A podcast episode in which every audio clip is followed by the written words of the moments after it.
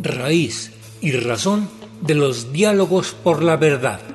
Estado de Guerrero. Quinta parte.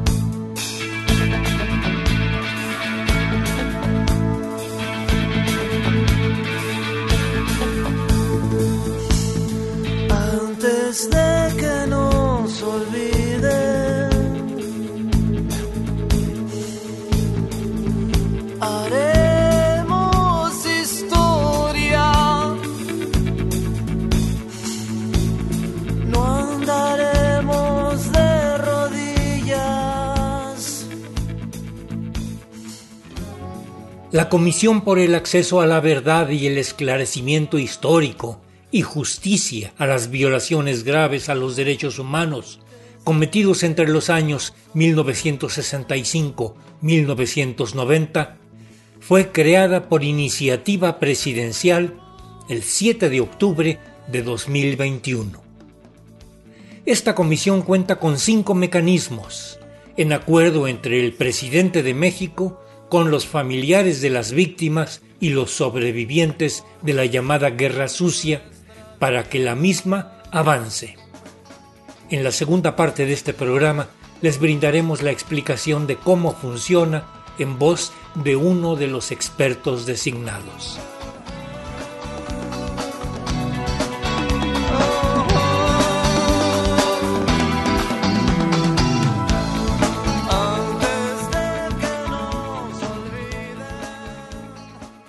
En las sesiones testimoniales realizadas en la capital del estado de Guerrero, que fueron nombradas Diálogos por la Verdad los días 9 y 10 de diciembre de 2022, sobrevivientes y familiares de víctimas de la guerra sucia en el estado estuvieron dando fe de las gravísimas violaciones realizadas sobre todo por miembros del ejército. Dos días completos no bastaron para que quedara el registro de tantos abusos y se decidió, por eso, que se realizarían posteriormente otras sesiones en Atoyac de Álvarez. En este modesto espacio hemos dado a conocer apenas una pequeña parte de estas sesiones que han recibido muy poca difusión.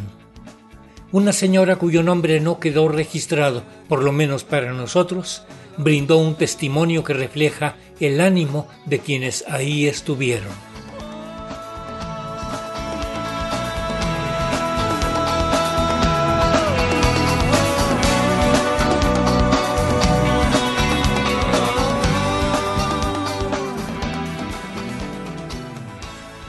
Buenos, buenos días compañeros, eh, gracias por el espacio que me están dando eh, realmente dos minutos, cinco minutos es muy poco tiempo, pero voy a tratar de ser breve. Eh, no voy a dar mi testimonio porque no va a alcanzar el tiempo. Eh, mi participación va a ser para lo siguiente. Mm, vengo por aquellos viejitos que están allá, por ellos voy a hablar, aquellos cuatro que están allá, que casi no pueden caminar que su hijo, sus hijos no pudieron venir y no hay quien hable por ellos. Por ellos voy a hablar. No voy a dar mi testimonio porque no me va a alcanzar cinco minutos ni diez minutos.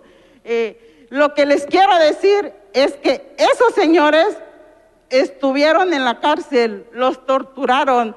Esos señores ni siquiera les habían recibido un testimonio. La anterior comisión de la verdad no le tomó sus testimonios a ellos, ni a mi tío que está aquí, ni a otro, a los tíos que están allá. Por ellos estoy hablando. No voy a dar mi testimonio, porque también tengo un testimonio. Mi papá lo dejaron loco cuando salió de la cárcel. Yo estaba muy pequeña. Nada más hablo porque quiero que a estos señores, a estos viejitos, se les haga justicia. No pido una reparación del daño, porque no hay dinero que alcance para sanar esas heridas que nos quedaron. Y todos los que están aquí y que vivieron eso, saben que no hay un precio que pueda pagar esas heridas en el alma que nos dejaron. Por ellos estoy hablando, porque ellos no pueden caminar, ellos no pueden venir hasta acá. Yo le pido a los integrantes de esta nueva comisión, al licenciado Abel, que le damos un voto de confianza, porque desgraciadamente la anterior con verdad no hizo el trabajo como lo debía de hacer y es indignante que alrededor de 20 millones de pesos tuvieron que erogar el Estado de Guerrero y la Federación para investigar nada más a la comunidad del quemado. Y hay muchas personas como ella que ni siquiera aparecen en sus testimonios, personas que fueron torturadas, personas que los patearon, que los maniaron, que los vendaron. Y que tengo un tío que todavía debe estar medicación médica, debe estar tratamiento médico, porque si no mi tío empieza a disvariar. En la noche mi tía lo tiene que cuidar porque dice, vámonos, señorina. El señor que nombró el, este señor comisión de la converdad anterior, el señor Luis Radilla, a él lo tienen que cuidar porque luego si no tiene su tratamiento médico, mi tío empieza a disvariar. Vámonos, señorina, porque ya vienen los guachos, saca los papeles porque nos van a sacar de la casa. Eh, realmente mi testimonio es amplio es amplio, pero desgraciadamente por el tiempo no se los podemos dar.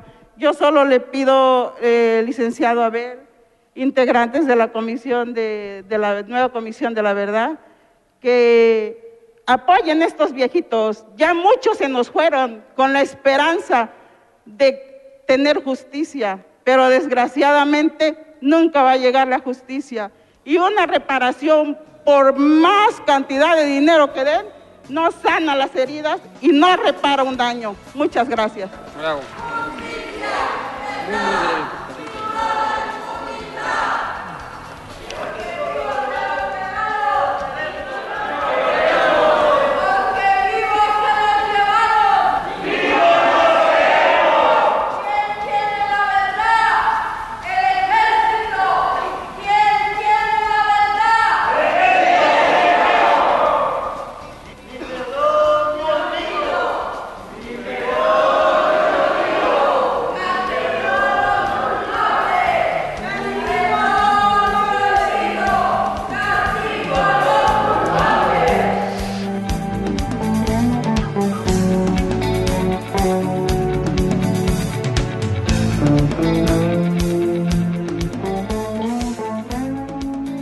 Hoy queremos dejar en claro qué es la Comisión de la Verdad y cómo funciona. Escuchemos a Carlos Alonso Pérez Ricard, del grupo de expertos, quien habló el Día Internacional de los Derechos Humanos el 10 de diciembre pasado en Chilpancingo. Ayer surgieron algunas dudas sobre el significado de la Comisión de la Verdad. ¿Cuáles son los alcances de la Comisión de la Verdad, los límites de la Comisión de la Verdad? Y los compañeros me pidieron que aprovecháramos el inicio de la reunión para que de viva voz les explicáramos, les contáramos qué podemos hacer, qué no podemos hacer y cómo está construida y constituida la Comisión de la Verdad. Quizás lo primero que, quiero decirles es que nosotros tres y Eugenia somos ciudadanos, no somos funcionarios públicos, no recibimos paga por estar acá, no representamos a la Secretaría de Gobernación, no somos parte del gobierno. Somos ciudadanos que se dedican a otras cosas. David Fernández es padre jesuita, Abel Barrera, usted lo sabe, es un líder social de muchos años allá en la montaña. Yo me dedico a la enseñanza e investigación en la Ciudad de México y Eugenia es historiadora. Nosotros somos resultado de una convocatoria que se hizo el año pasado para que algunas personas interesadas en el tema de los derechos humanos y que quisieran donar su tiempo y su capacidad y su voluntad, participaran como el ala civil de la Comisión de la Verdad. Y eso es lo que somos, el ala civil de una Comisión de la Verdad muy grande, que ahora les voy a platicar. La Comisión de la Verdad está constituida por cinco grandes ejes, cinco patitas. Imagínense cinco grandes ejes en una comisión de la verdad. La primera estamos nosotros cuatro al frente. Es la parte del esclarecimiento histórico, es la parte que escribe el informe de la Comisión de la Verdad, es la parte que está encargada de las metodologías testimoniales, documentales, de apertura de archivos militares, de apertura de archivos policiales.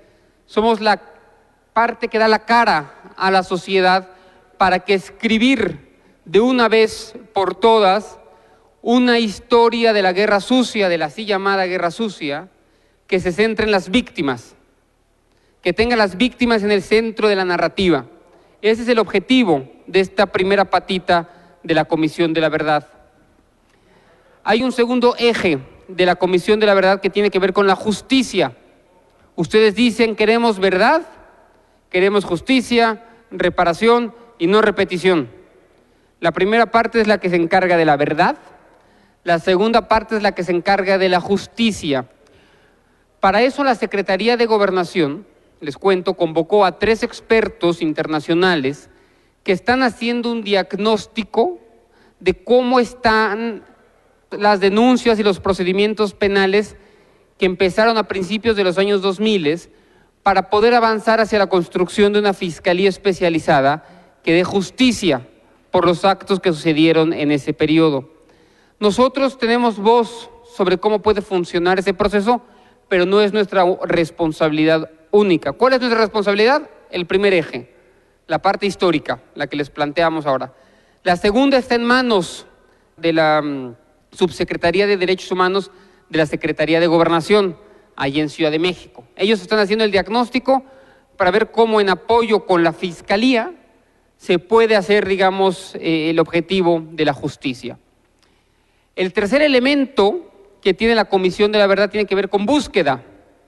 ¿Quién se encarga en México de la búsqueda de personas desde la Federación?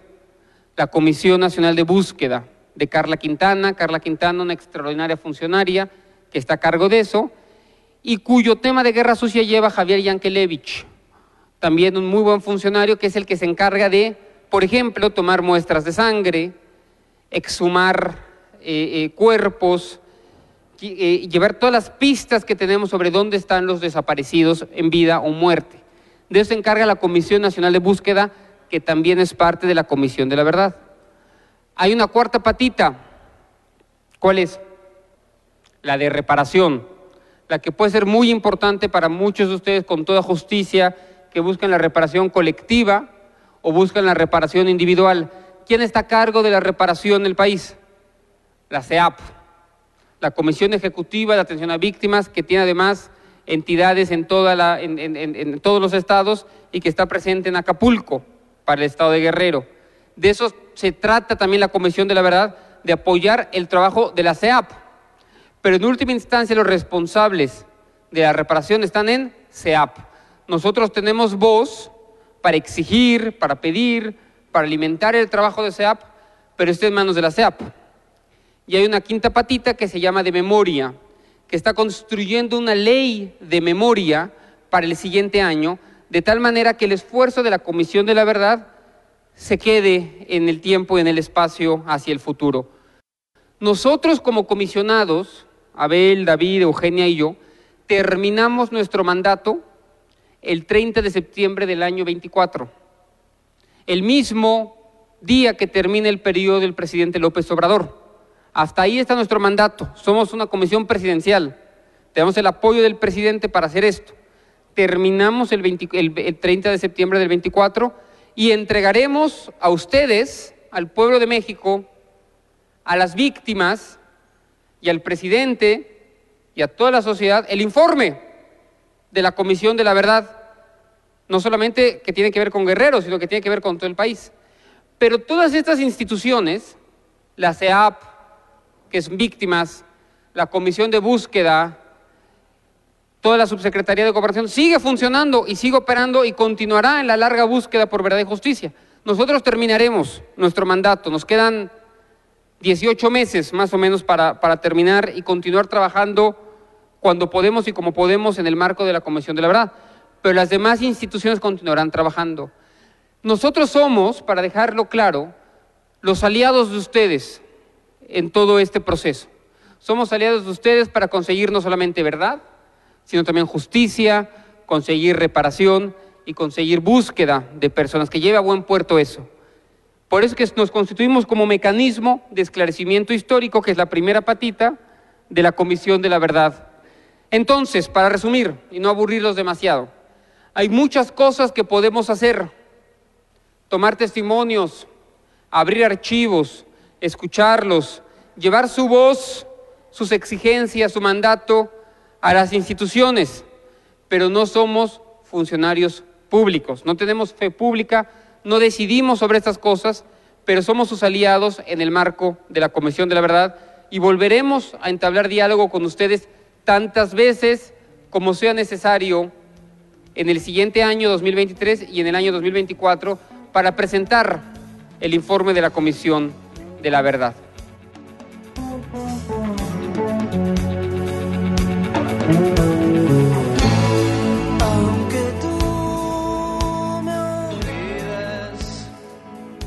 En la asistencia de producción, Analía Herrera Govea. Raíz y Razón. Una serie a cargo de un servidor, Ricardo Montejano del Valle.